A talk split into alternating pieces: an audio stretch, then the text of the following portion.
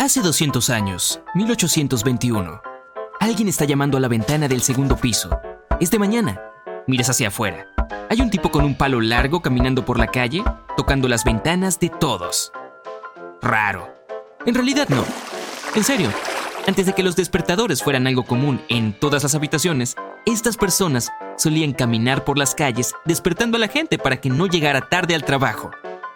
Te levantas y vas al baño y solo hay un orinal. Genial. Bueno, es lo último en tecnología. Avanzas rápido 200 años, 2021. Tu canción favorita te despierta, ni demasiado alto ni demasiado suave. Abres los ojos, tomas tu teléfono, apagas la alarma y te desplazas, te desplazas, te desplazas. Es hora de levantarse de la cama e ir a trabajar. Te duchas, te cepillas los dientes, haces café y te hierves dos huevos para desayunar. Diez minutos más tarde, te pones tu ropa y sales. Auto, autopista, atasco de tráfico. En ese entonces, hay una palangana de hierro con agua fría junto al espejo, que ayer mismo sacaste del pozo.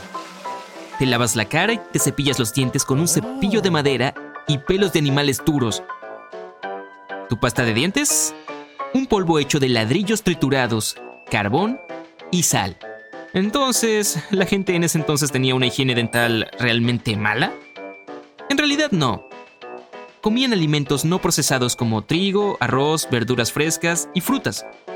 Este tipo de comida natural y saludable es bastante suave para los dientes, sin conservantes, sin productos químicos adicionales.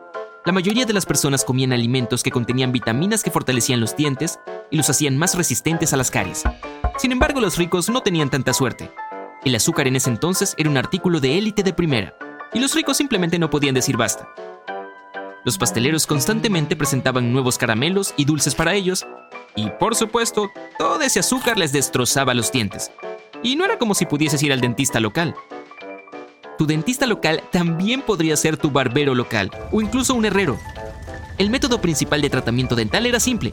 Quitar, quitar, quitar. Y empiezas a hablar así. Por suerte tus dientes están bien. Apenas comes azúcar. No vas a darte una ducha porque ya te bañaste hace 7 días. De todos modos, sacar más agua del pozo parece un gran esfuerzo. Enciendes un fuego y pones tu plato de arcilla sobre las brasas para hornearte una tortilla de maíz. La acompañas con un vaso de leche, tibia por supuesto porque no tienes nevera. Bueno, nadie la tiene. Una rana nada en tu barril de leche. Recibiste este consejo de un extraño viajero que conociste el otro día. La piel de la rana segrega una sustancia especial que mantiene alejados a los microbios. De esta forma la leche no se echa a perder. Tienes dos conjuntos de ropa, así que te va bastante bien en la vida. Uno de ellos está ahora mismo en la sastrería. Tu traje favorito, el que lavaste con lejía en el río ayer, está seco y listo. ¿Te lo pones? ¡Ay, vamos! ¿Otro agujero en tu camisa? Estas polillas comerían cualquier cosa. Sales y las carreteras están sucias, y el olor es intenso. la gente vierte vasijas de líquido a la calle. En unas pocas décadas, todas las casas estarán conectadas a un sistema de suministro de agua. ¡Wow! ¡Progreso! Tomas un carruaje, le das algunas monedas al conductor y te subes. Hoy estás arrastrándote por la autopista. Es horrible. Cientos de otros autos y el calor es ridículo. Enciendes la radio satelital. Tal vez esté sucediendo algo interesante. Increíble, el último rover de la NASA acaba de tomar nuevas fotografías de Marte. En ese entonces, estás cabalgando cuando de repente escuchas los gritos de un vendedor de periódicos. Le dices al conductor del autobús que se detenga y pides un periódico. La portada dice que Michael Faraday acaba de crear una especie de prototipo de motor eléctrico. No tienes idea de lo que eso significa, así que pasas a la página siguiente. El atasco finalmente ha terminado.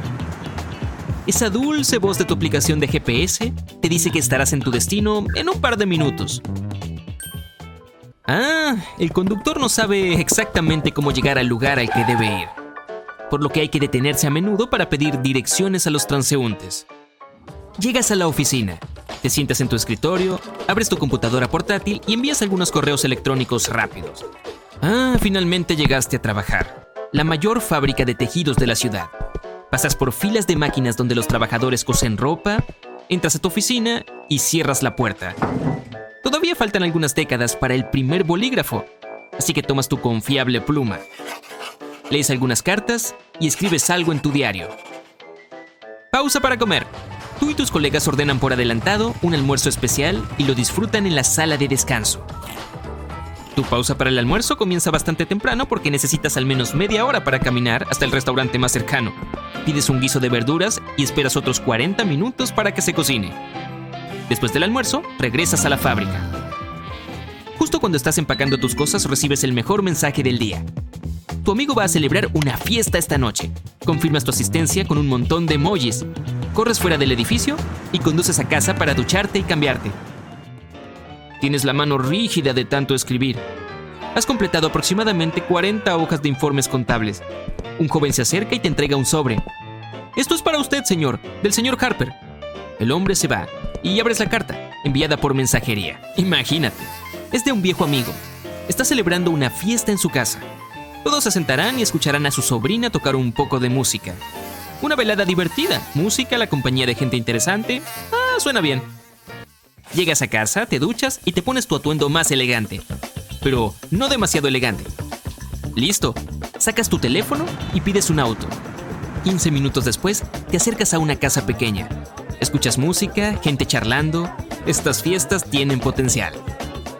Dejas la fábrica, te subes a otro carruaje y te diriges a la casa de tu amigo. Antes de eso pasas por el sastre, recoges tu otro traje y le pides que arregle ese agujero en tu camisa.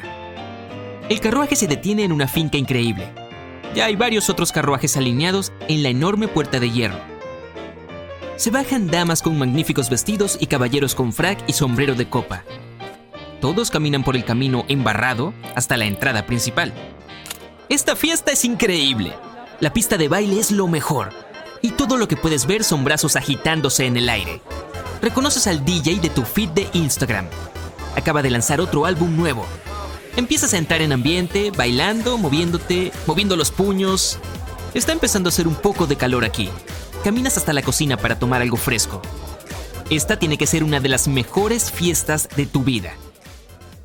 Una bella dama comienza con una melodía impactante en el piano. Es la sonata número 31 de Beethoven, su último éxito de taquilla. Te sientas en un lujoso sofá con los demás invitados y disfrutas de la música. La gente aplaude y anima durante la pieza y se vuelve loca cuando termina. ¿Qué más harías cuando escuchas a Beethoven? Sí, entras en modo fiesta por completo y saltas al ritmo junto con todos los demás. El bajo hace vibrar el piso, las paredes y a ti. Tan pronto como termina el concierto, el anfitrión invita a todos a la otra sala para un gran buffet. Langosta, fruta, verduras al horno, pan recién hecho, bollos, caviar rojo y negro. Pero te atiborras hasta que sientes que estás a punto de estallar. Llaman a la puerta y llega una gran entrega de pizzas, papas fritas y refrescos. ¡Genial! La velada casi ha terminado. Charlas un poco, bailas un vals, bebes té y comes un poco más de ese postre de frutas. Entonces es hora de irse. Caminas por las calles embarradas hasta que un carruaje te deja subir. Antes de acostarte te colocas la ropa de dormir, te lavas la cara y enciendes un fuego para mantenerte caliente. Cierras los ojos. Estás en una extraña pesadilla. Una especie de habitación oscura rodeada de gente extraña. Hay una especie de ruido extraño procedente de... todas partes.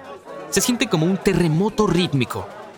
Bailas, pero es más como temblar que cualquier baile que hayas visto. Te despiertas con un sudor frío en medio de la noche. La fiesta terminó y estás desmayado en el sofá de tu amigo. Sueñas con que asististe a una hermosa y antigua fiesta. Espera, ¿no es eso Beethoven?